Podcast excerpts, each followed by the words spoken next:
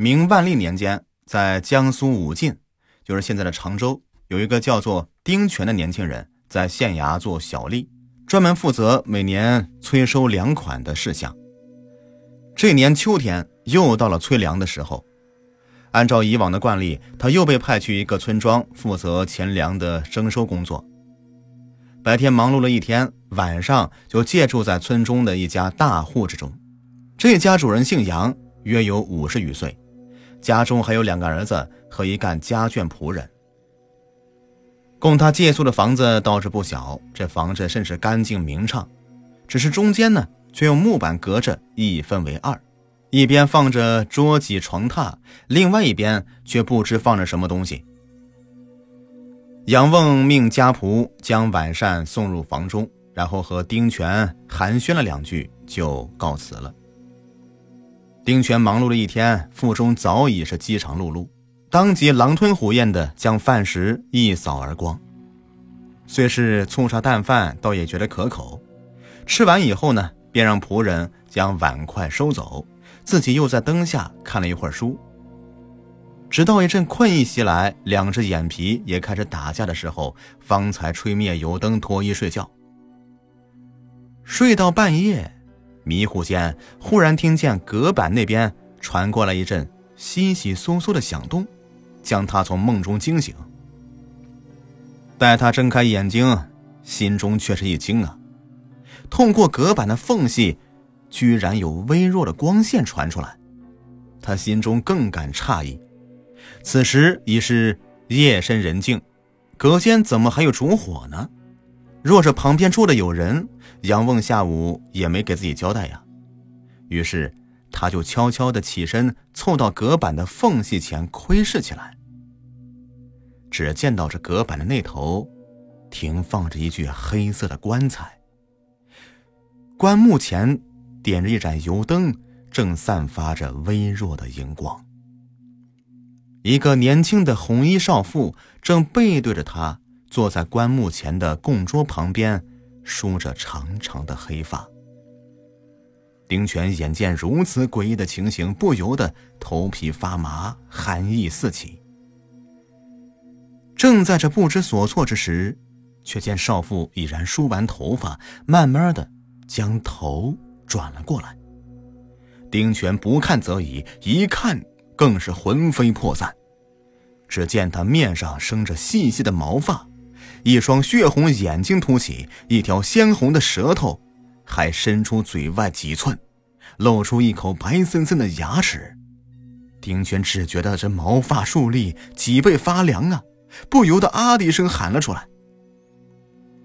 少妇听见这边传来人声。起身就向隔板直扑过来，说时迟那时快，只听指甲在木板上划出吱吱的声音，隔板似乎不堪重负，马上就要倒掉。丁权更是惊慌失措的脸色煞白，急忙冲到门口想要逃出去，没想到一拉之下房门却打不开了。仔细一看，原来是被那个家仆从外面给锁上了，估计呢是为了防盗吧。丁权无奈之下，只好大声的呼起救命来。只是此时夜深人静，众人又都在酣睡，所以任他喊了半天，喉咙叫破嗓子了，也没有人听见。眼看隔板前后摇晃，马上就要倒掉，而且房门又被反锁，不能出去。正在这仓皇无计的时候，突然看到墙角有一个方形的空米桶。如此危急时刻，他也来不及想了，当即拿起米桶倒扣下来，将自己罩在米桶内，同时用手和脚顶住米桶的四角，不敢发出一丁点的声息。此时就听到轰隆一声，隔板终于倒了下来，接着一阵脚步声传来，似乎是女子正在四处寻找。过了片刻，只听到这脚步声逐渐接近了。但是到了桶边上，却突然没了声息。丁权在桶内屏息静气，唯恐发出一丁点声响被他发现。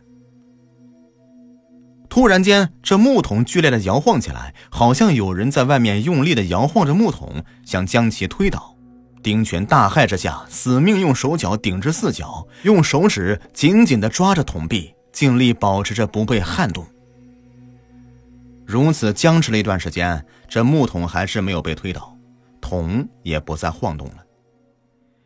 丁权在桶内刚想喘一口气，没想到又听见桶底传来咯吱咯吱的声音。